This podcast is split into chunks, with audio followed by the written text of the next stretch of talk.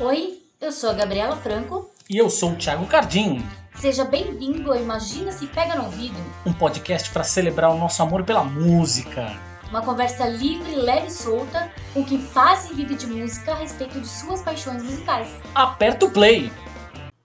Tá gravando, hein? Gravando aqui, olha só, você que está ouvindo esse programa, ele está sendo gravado no dia 17 do 7, vulgo 17 de julho. Mas você, obviamente, que está ouvindo, pode estar ouvindo em qualquer ocasião, não importa. Mas só para contextualizar você, estamos aqui gravando de férias, hein? Mas estamos gravando de férias para o seu entretenimento, a nossa pequena, porém fiel e querida audiência do Imagina se pega no ouvido. O seu talk show musical, o seu spin-off do Imagina se pega no olho. Bom, a gente está aqui com mais uma daquelas pessoas cujo trabalho a gente curte pra caramba, que a gente acompanha, que é uma pessoa que a gente tem a total, completa e absoluta certeza que gosta de música como nós, gosta de boa música como nós, e que, neste caso em específico, é uma pessoa que gosta de boa música, que aí não necessariamente está preso a rótulos, gêneros e qualquer coisa que o valha. A gente está aqui com o Bruno. Antes de qualquer coisa, que é uma coisa Opa. que eu fico aqui na minha cabeça que sempre me preocupa. Como a gente fala teu sobrenome? Ascari. Ascari, muito bem, ótimo. Então tá aqui dito. Estamos com o Bruno Ascari, é o cara que mantém o canal lá no YouTube Som de Peso. Se vocês não acompanham, façam um favor. Ele vai ter um momento do jabá aqui, óbvio, né?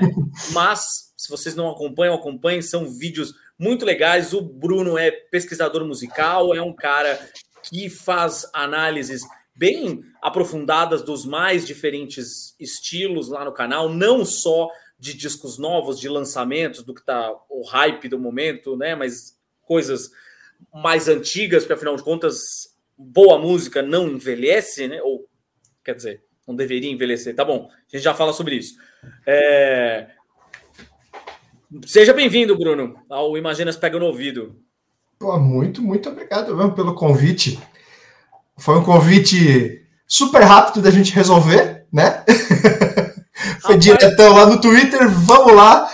Marcamos o que? Na quarta, quinta-feira, hoje é segunda, já estamos gravando e vamos que vamos. Rapaz, vou te falar uma coisa esse lado, que é um lado de a, a, gente por faz tudo aqui, a gente sempre expõe esses bastidores para quem está escutando, né? Porque quem está escutando tá ligado que é eu e a Gabi fazendo tudo, basicamente.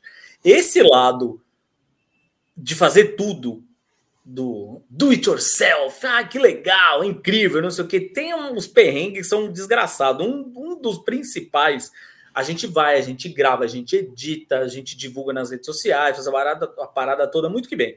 Só que tem uma das coisas que é das mais complicadas, que é esse trabalho de produtor. É falar Opa. com as pessoas, ver como é que tá a agenda, é não sei o quê.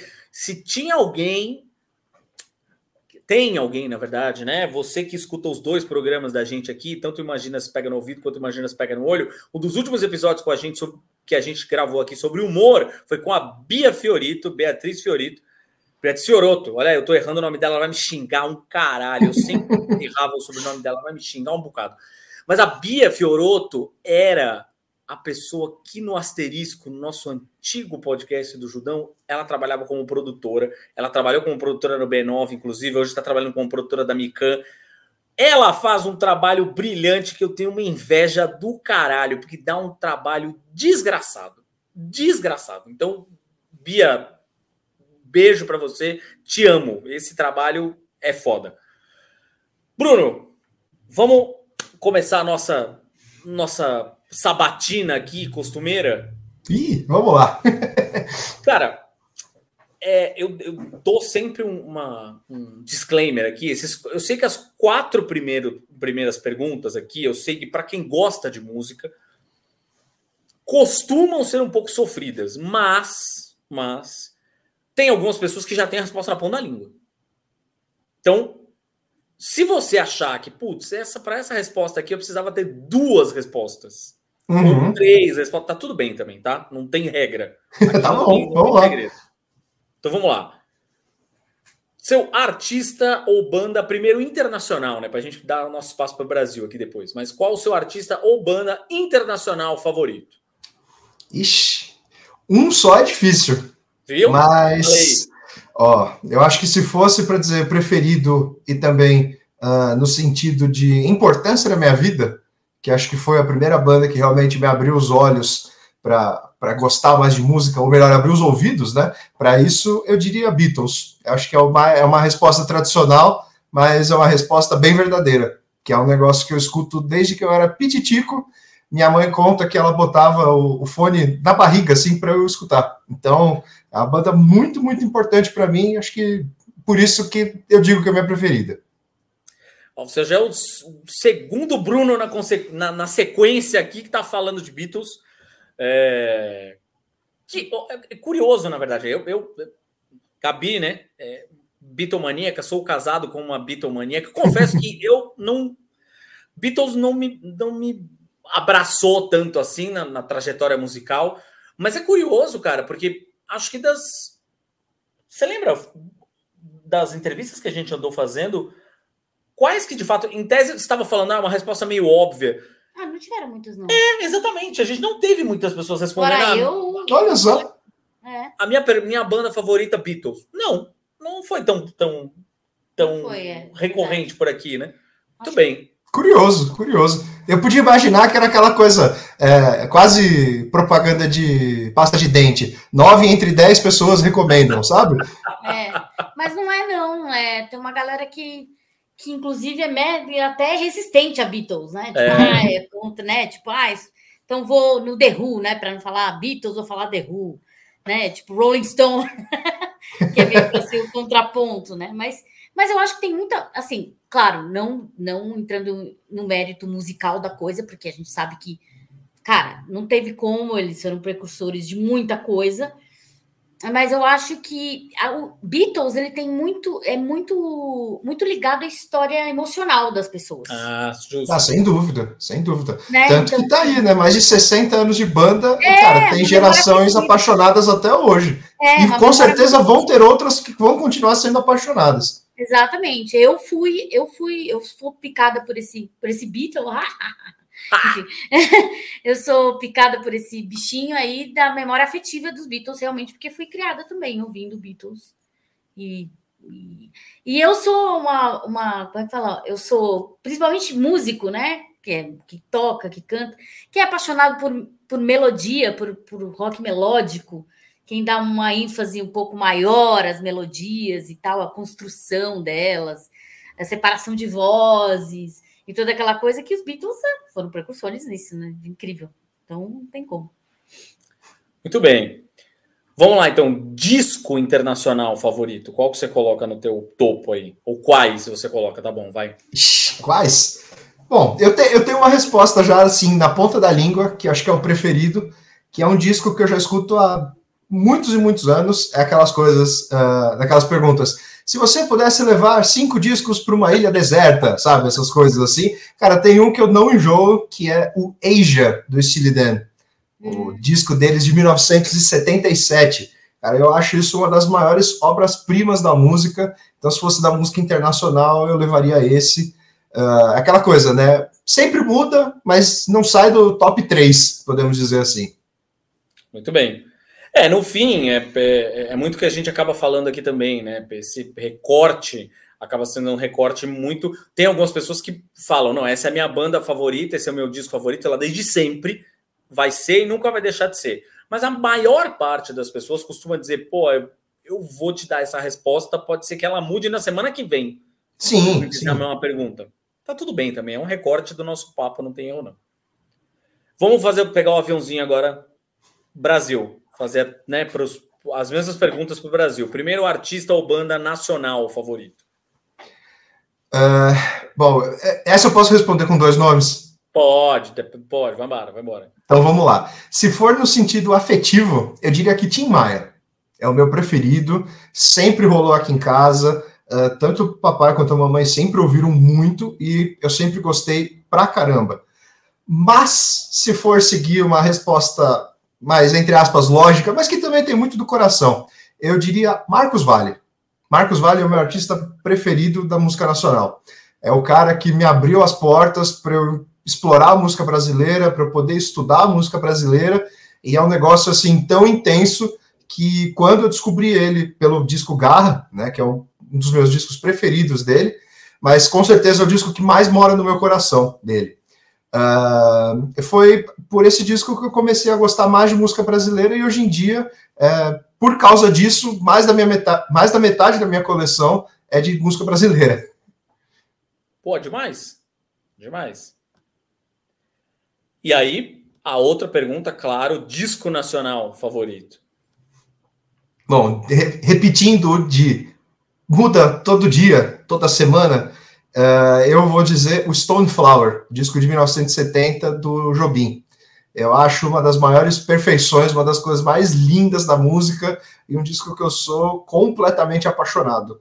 Daqueles que com certeza também levaria para Ilha Deserta. Boa. Cara, você tem a lembrança de qual foi o primeiro disco que você comprou? Você, você, né? Ou seja, não que você alguém ganhou de presente da família, da mãe, do pai, não sei o quê, mas sei lá, com a primeira mesada ou o primeiro Sem salário, dinheiro, né? alguma coisa assim. Lembro, lembro. Eu tinha. Foi, foi casando duas coisas. Foi o primeiro disco que eu comprei e como eu comecei minha coleção de disco também. Uh, eu tinha, eu gostava já de música, claro, já tocava, né? Uh, e aí eu falei, cara, vou começar a colecionar disco, porque eu achava legal e, né, tinha aquela aura do, a qualidade sonora é sempre melhor, tal. Na maioria das vezes é, mas não sempre, né? Mas enfim.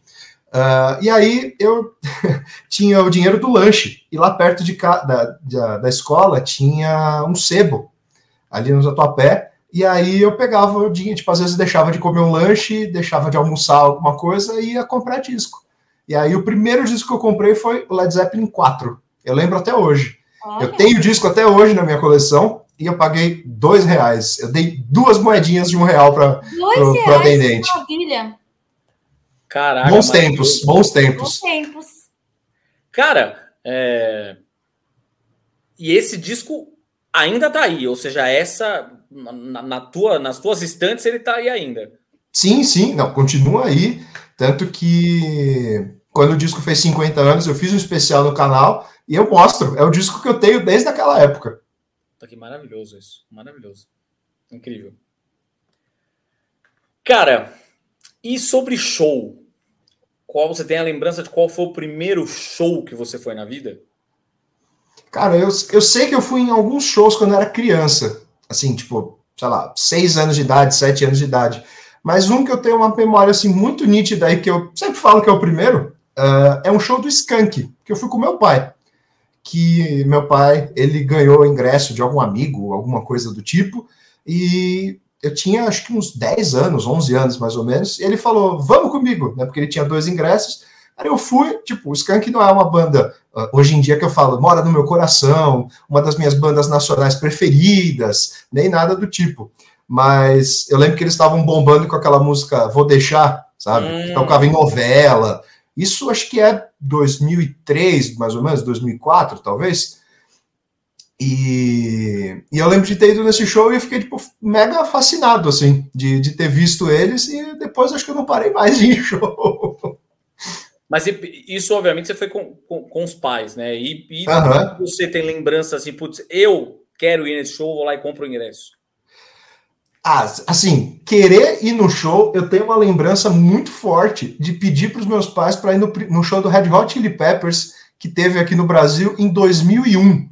Eu tinha 7, 8 anos de idade. Aí minha mãe assim olhou e falou: Cara, você não vai nesse show, você é muito criança sabe? Aí eu ficava, não, mas vocês podem comigo, alguém me acompanha e tal. E aí, por favor, é, por favor, me leve, porque o Red Hot é uma das bandas assim que eu sou mais apaixonado desde pequenininho também. E eu tinha esse negócio do de ver o John Frusciante ao vivo, né?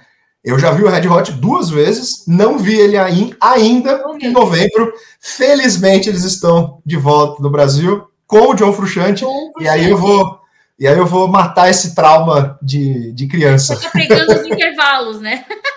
Pois é, pois é. Quando eles vêm, o Frusciante não tá. Pois é, aí eu cheguei a ver duas vezes com o Josh, né? Acho que foi 2011, 2012, ou 11 e 13, uma coisa assim.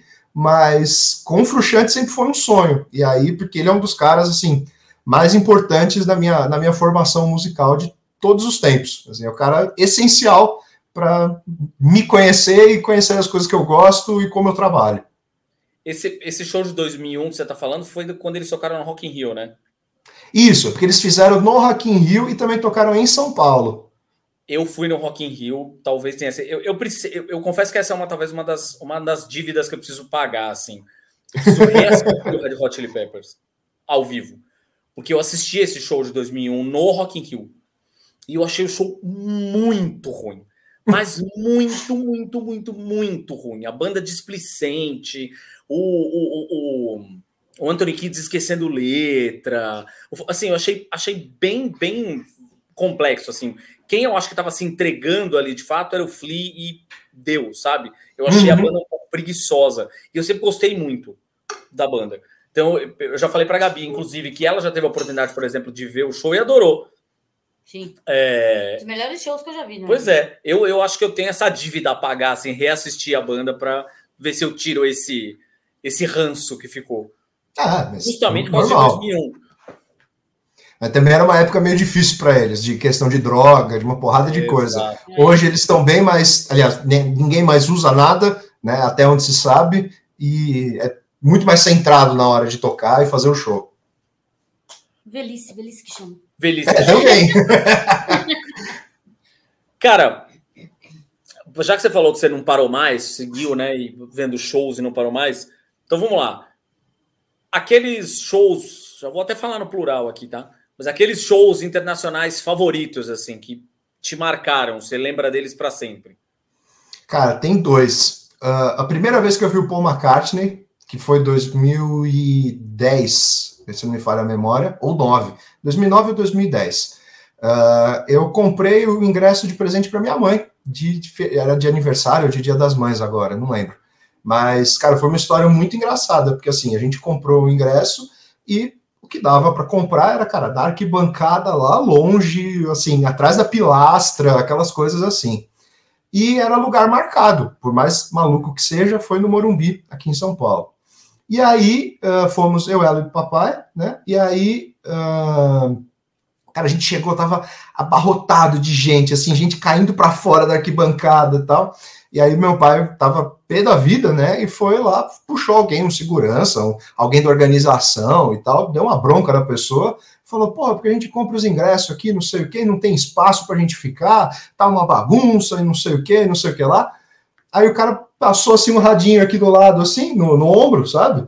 E aí meu pai só fez assim, né? Eu tinha ficado com a minha mãe, aí a gente entrou, cara, abriu as portas, ele deu uma. A gente andou, andou, andou, andou, assim, no, nos corredores internos ali. Aí, de repente, o cara abre a porta, a gente tá na plateia VIP, cara, a, sei lá, a 10 metros do palco. Aí o cara, ó, oh, desculpa pela inconveniência, tal, não sei o quê, espero que vocês curtam o show. Eu não sei o que, que aconteceu, mas Caralho. foi um baita de um presente, e óbvio, né? A primeira vez vendo um Beatle. Né? Então, cara, aquilo me marcou pra caramba. E a outra, que eu acho que foi assim uma das primeiras vezes que eu vi uma banda uh, completa, né? não que o Paul McCartney né, não tenha banda tal, mas é focado em uma pessoa, né? Mas a primeira vez que eu acho que eu vi uma bandona assim que me impressionou, cara, de palco, de efeito visual e tal, foi quando eu vi o Rush na última apresentação que teve aqui no Brasil. Cara, nunca vou esquecer. Eles fizeram uma abertura ali que era com o South Park, né, o desenho, né? Então ele tinha ali uma introdução com, essa, com, essa, com essas coisas ali do South Park, eles falando palavrão, essas coisas e tal. E, cara, depois, quando começa o show, eu, de, ó, de falar, eu fico arrepiado aqui só de lembrar. Então foi um show muito, muito marcante mesmo para mim. Olha aí, muito bem. E nacional? Ou nacionais? Cara, um dos shows uh, que mais me marcou foi a primeira vez que eu vi o Marcos Vale. Justamente por eu estar tá, né, pesquisando a música brasileira, de estar tá conhecendo e tal. Quando eu vi ele, era uma apresentação dele que teve no Sesc Pompeia, dele com a cantora Cláudia é, famosa ali nos anos 70, que até o, Mar, o Marcelo D2 depois fez aquela, fez o sample, né, usando aquela música Deixa Eu Dizer, é ela que canta original e tal. E, cara, quando eu vi o Marcos Vale ali, eu fiquei extasiado, assim, eu falei, cara, eu tô vendo o, o, meu, o meu ídolo da música brasileira ali.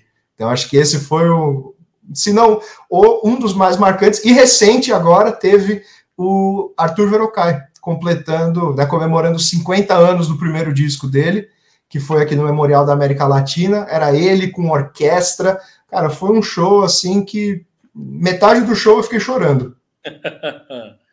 e a Jéssica tá de prova. cara, tem algum show que você, ou algum, sei lá, que você se arrepende de não ter visto? Aquele show que é assim, putz, ah, eu deixo para ir, esse aí, próxima vez que o cara vier, o cara não volta sempre para o Brasil, e aí, sei lá, o cara morre, a banda se desfaz, qualquer coisa assim? Cara, eu me arrependo muito de não ter visto o Dio. Era uma época que eu era mais, mais jovem, né? Gostava de, de metal, essas coisas, e aí era uma época que ele, ele tava tipo pique Iron Maiden, sabe? Vindo quase todo ano pro Brasil. Aí eu falei, putz, eu tinha, sei lá, prova no dia seguinte, alguma coisa assim, no dia do show, sei lá. Aí eu falei, ah, na próxima vez eu vejo. E infelizmente não, não teve outro, né? Passei por isso também. Passei por isso. Tá aí um artista que eu gostava muito e eu não, nunca consegui ver ao vivo também. Tem algum ou alguns aí na sua lista que você pensa, putz, esse é um show que eu preciso ver antes de morrer? Em algum lugar, de algum jeito? Deixa eu pensar. Pô, agora, agora você me pegou. Uh...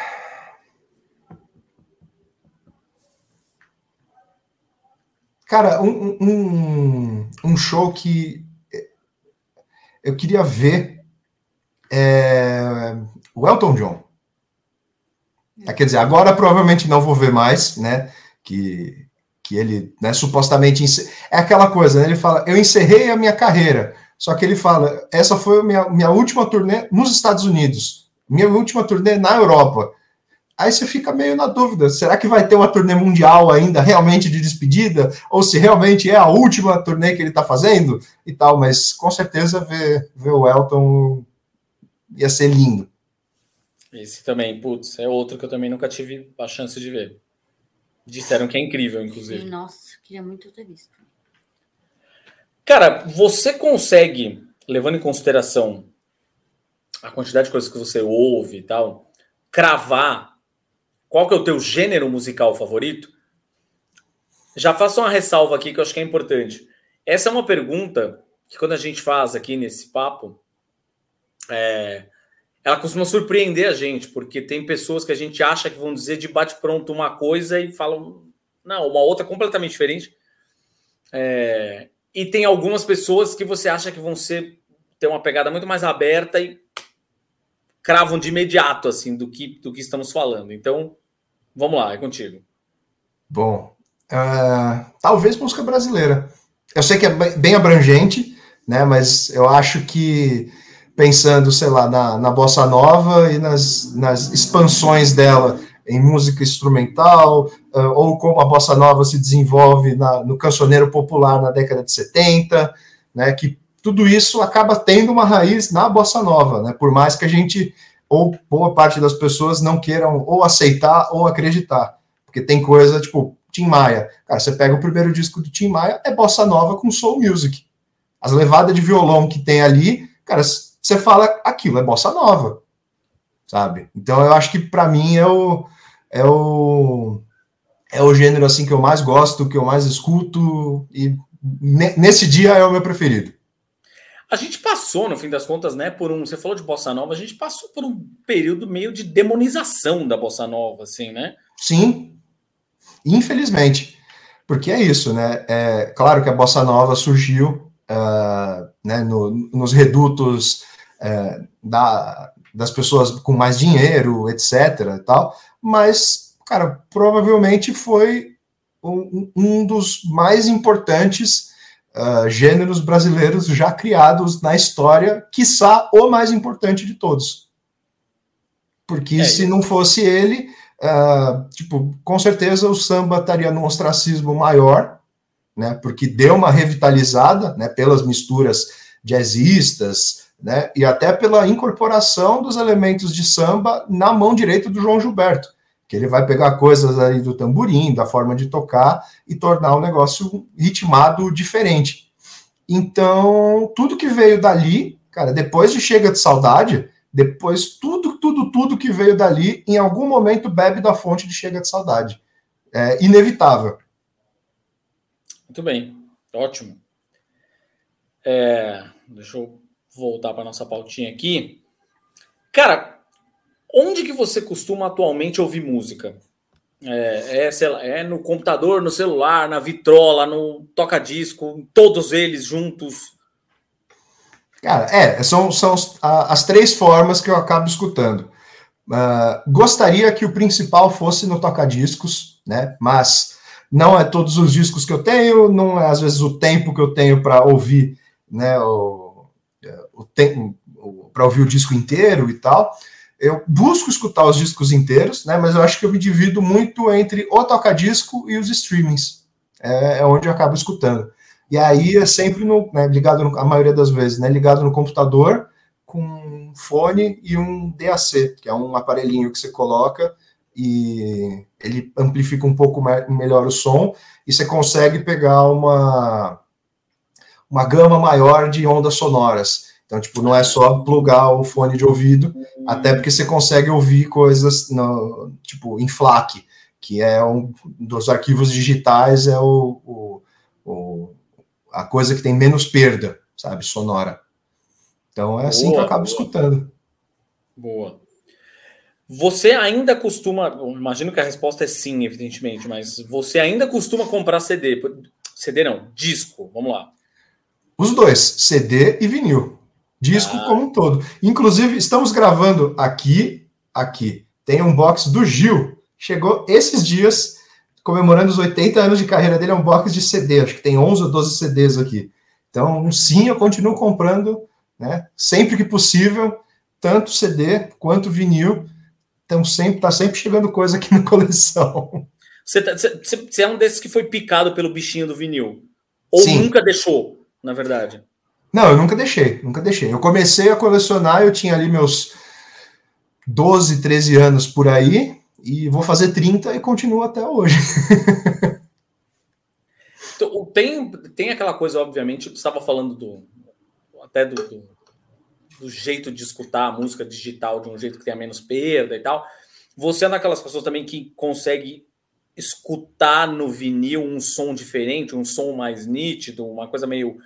aquele comportamento meio audiófilo? Cara, que nem eu falei, tem discos e discos, tem prensagens e prensagens, tem aquela coisa da, da pessoa mega tradicional, fala, não, eu só escuto, sei lá, a primeira prensagem do disco. Aí você vai pegar, uh, sei lá, por exemplo, a primeira prensagem da Continental dos Secos e Molhados. Com o perdão aqui, é uma merda de prensagem porque, cara, não tinha matéria-prima, eles derretiam outros discos para fazer aquele, aí eles criam né, o conceito de Dynaflex, que eles chamam. Uh, a Dynaflex eu acho que era da RCA, mas enfim, eram uns discos assim mega fininhos, porque você não tinha tanta matéria-prima, porque estava tendo crise do petróleo em 1973. Então você tem uns discos que a prensagem é horrível. Ou também pela questão da matriz, né? Que é a parte que você fecha ali o disco é, você tem que prensar meio milhão de cópias, não vão ficar trocando a matriz a cada mil cópias, a cada duas mil cópias. Pô, faz 10 mil aí que se dane, sabe, em questão de som. Então tem, por exemplo, no, nesse caso né, específico dos secos e molhados, tem em vinil, tem uma prensagem que eu gosto, que é uma reedição que aparece em cima assim da, da capa, a volta de secos e molhados, né? hum. né? E é uma prensagem muito boa, mas nesse caso a minha preferida é a do CD. Então, ah, são coisas assim que variam muito. Então, tem coisa que você uh, pega o original, cara, o som é bem esquisito. Às vezes é abafado, é uma mixagem meio esquisita. Então, depende muito, sabe? Tem coisa que, né, eu não tenho disco, mas eu escuto no digital mesmo, sabe? Porque realmente não, não, não se dá para ter todos os discos do mundo, né? Adoraria ser bilionário ao ponto de ter tudo que eu gosto, mas, né? Como é que você está em termos de coleção? Assim? Como é que é o tamanho da tua coleção? Você chega, tem uma contagem disso? Cara, números exatos, exatos não. Mas eu devo ter uns, sei lá, 2.200 discos de vinil e, sei lá, mais uns 300, 400 CDs por aí. É, CD tá Bastante. É, Mas, mas CD, por exemplo, você acaba não tendo tanto quanto vinil, né, na real. Sim, eu acabo não tendo tanto, mas tenho comprado mais. Ah, porque ah, tem coisas, sei lá, eu vou pegar. Uh, por exemplo, esse, esse box aqui do Gil que eu acabei de comentar. Cara, se eu fosse comprar tudo isso em, em, em disco separado, pô, pega a chave da casa e fica para você, sabe? Pro, pro lojista. Aí você vai e compra um box desse por 300 reais, aí sai, sei lá, 8 reais cada CD e pronto. Sem dúvida. Sem dúvida.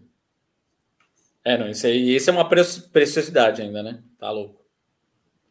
Não, é, Cara, isso aí é, é, é, coisa linda. E tem coisa, tipo, que só sai em CD mesmo, sabe? Se você quer ter, né, uh, e eu prezo muito pela mídia física, cara, você compra o CD ou você não escuta, sabe? E aí é aquela coisa, se você ficar dependendo, claro, o streaming ajuda pra caramba, é uma mão na roda e tal, mas se você ficar dependendo só disso, né, não, não dá muito certo. Aí você fala, por exemplo, hoje em dia, ah, eu quero, eu quero ouvir a Johnny Mitchell no Spotify. Boa sorte, não tem. Boa ela tirou do catálogo. Aí se ela resolve tirar dos outros streamings, uh, resolve tirar do, sei lá, do, do YouTube, alguma coisa do tipo. Ou você baixa o arquivo, né, de, aí da, da forma que você preferir, ou você tem a mídia física para escutar. E aí? Pois é. Pois é.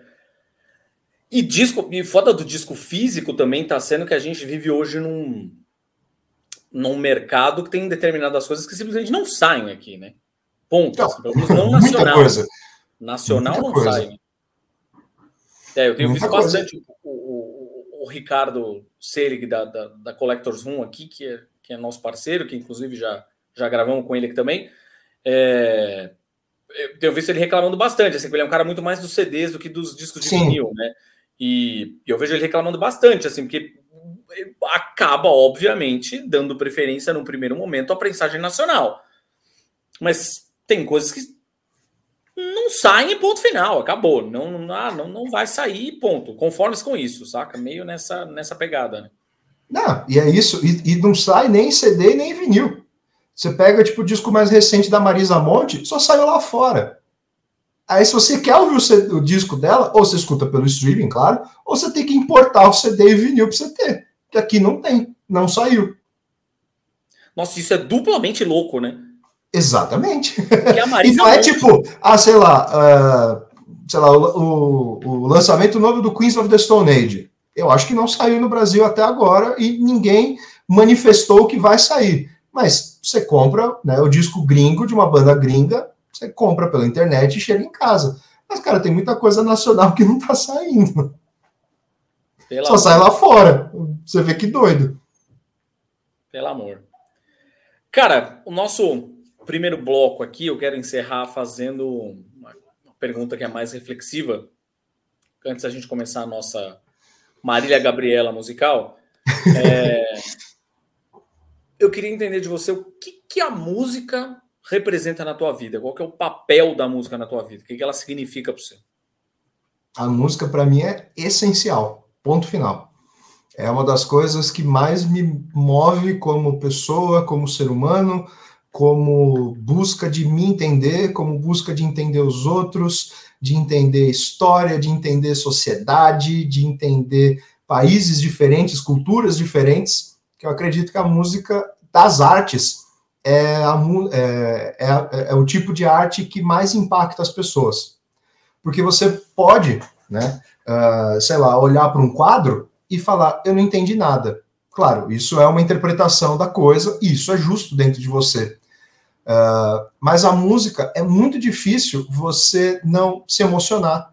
Você consegue escutar uma música, sei lá, a pessoa está cantando, puxa, em japonês, e você pode não entender palavra por palavra, óbvio, né? Mas você consegue entender aquela emoção. As notas que são usadas, uh, seja na melodia, seja como a harmonia é construída, aquilo vai te passar uma emoção. Então você consegue saber, poxa, essa é uma música que me deixa feliz, essa é uma música que me deixa triste, essa é uma música que me deixa, sei lá, agitado, que me deixa empolgado, né? Então eu acho que a, a é, e é um negócio assim muito uh, quase primordial, sabe? Se você coloca uh, uma música mais ritmada, cara, você vê bebê batendo, às vezes, no ritmo da música, sabe? Você vê bicho, sei lá, cachorro, gato, papagaio, lá, às vezes balançando a cabeça. Aí você fala, cara, qual, qual outra arte tem esse poder? Então eu acho que é a, a, a forma de contato assim mais sublime que, que pode existir na, na humanidade e, e que existe, sabe? Me lembrou da, dos vídeos da cacatua do Iggy Pop, inclusive. Sim. Sim tá aí, ó. Maravilhoso. Muito bem. Cara, vamos lá, vamos começar o nosso nosso ping-pong Marília Gabriela aqui. Cara, a gente joga uma palavra aí no ar, você diz o que vem na tua cabeça. Pode ser disco, pode ser música, pode ser um artista, pode ser uma capa de disco, sei lá, aí é contigo. Vamos lá. Manhã. Manhã. Hum, o disco de 72 do Verocai. É um disco perfeito para se ouvir de manhã. Boa. Prazer.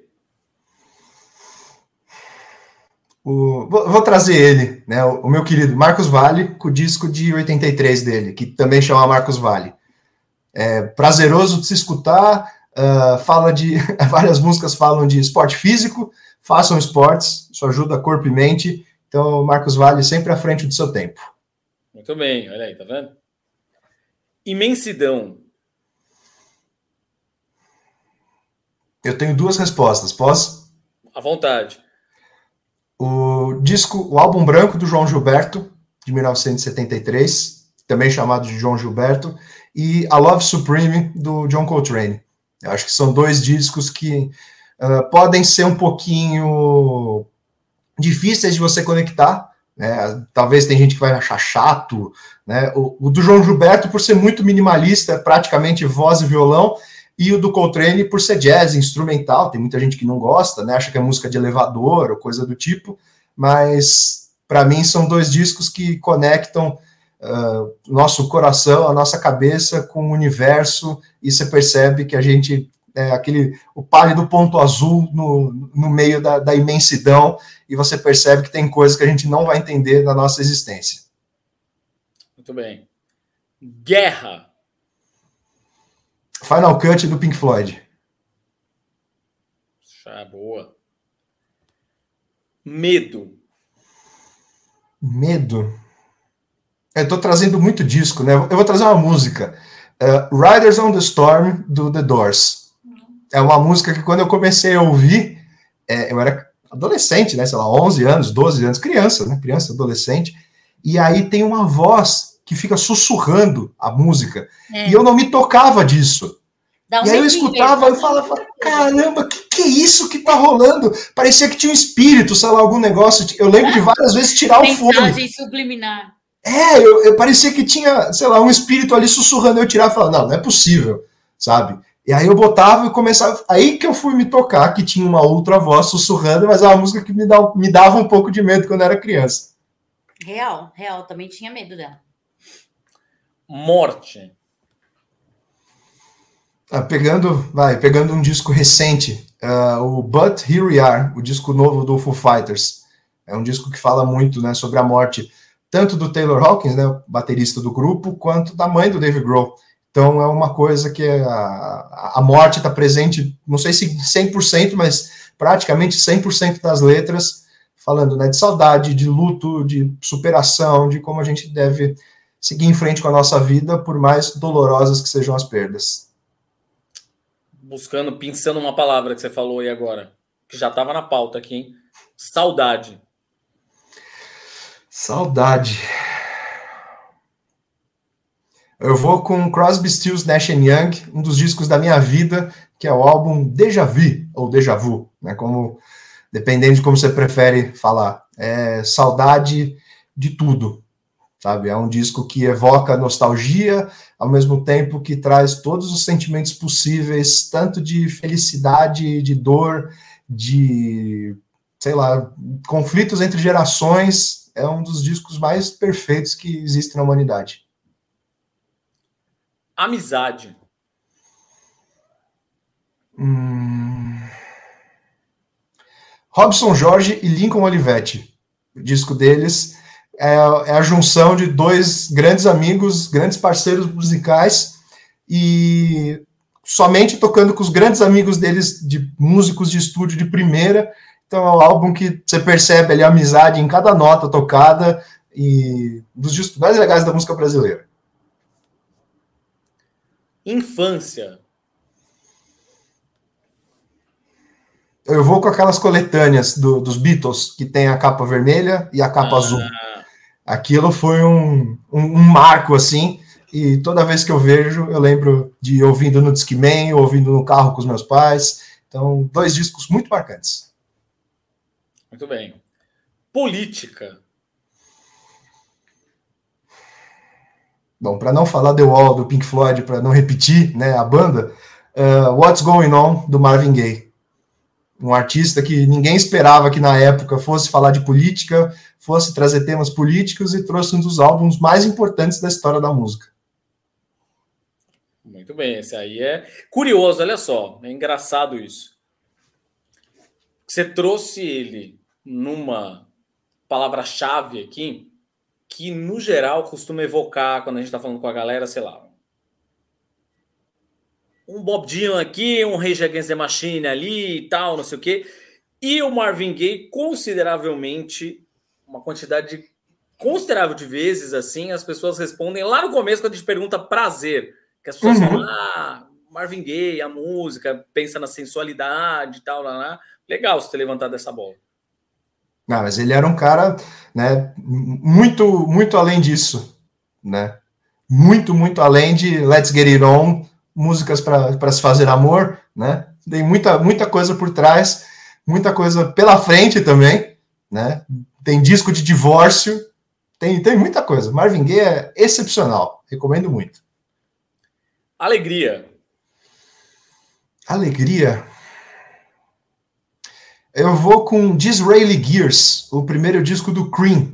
É um disco que me, me lembra, é, é meio nostálgico, assim, é, poderia ter usado ele em amizade também, que me lembra muitos meus amigos, mas é um disco que eu lembro de escutar ele de cabo a rabo para tirar as músicas para que a gente pudesse tocar e a hora do ensaio ali de tocar aquelas músicas era um momento muito feliz. Então, alegria esse descasso do Cream. Muito bem, para encerrar, então, a gente tem aqui um combinho de perguntas relacionando uma coisa quase sinestésica, assim, de música com cor. É, a gente foge, por motivos óbvios, um pouco do preto e do branco, né? Álbum preto do Metallica, álbum branco dos Beatles e não sei o quê. Vou tentar, então, em outras mais vermelho, por exemplo. Cara, muito pela capa, me vem um disco que eu descobri não faz muito tempo, mas que eu tô apaixonado.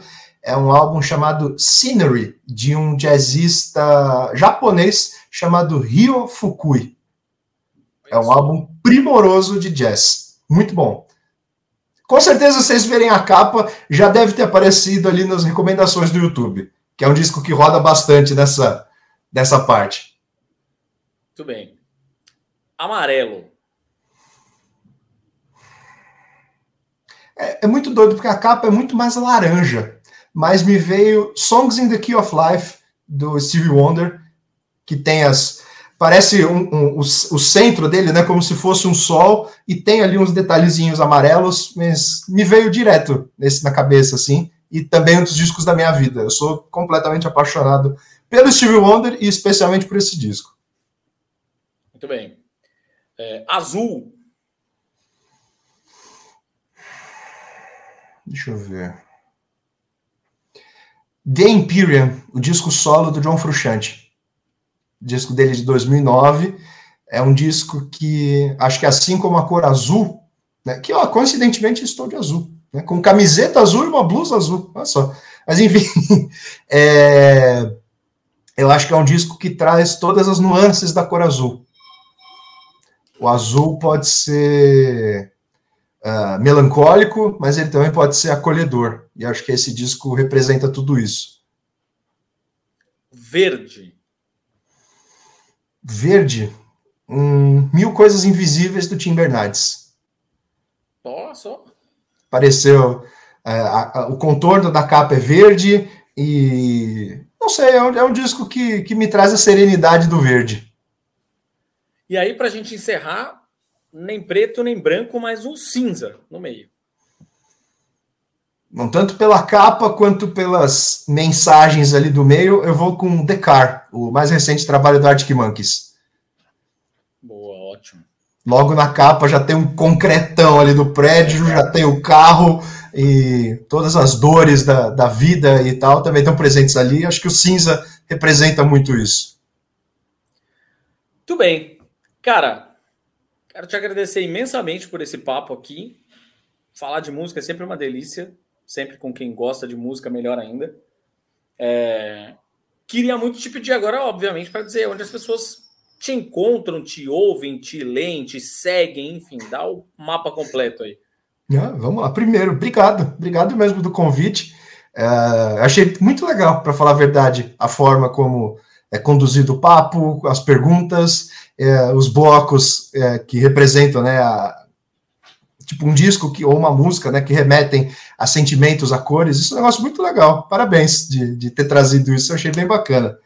É, e para me seguir, para ver meu trabalho, pode ir lá no YouTube, canal Som de Peso, uh, você já acha, e também nas redes sociais, no Instagram e no TikTok, que eu tenho feito uns videozinhos para lá, é, arroba Bruno Ascari, A-S-C-A-R-I, que você me acha. Fechadíssimo. Mais uma vez, brigadão pela presença. Eu que agradeço. Obrigado, gente. E essa foi mais uma edição do Imagina se Pega no Ouvido. O nosso papo quinzenal sobre paixões musicais. E para ouvir nosso talk show é só acessar www.imaginasepeganoouvido.com.br Ou então acessa aí o seu agregador favorito, Spotify, Deezer, é só escolher.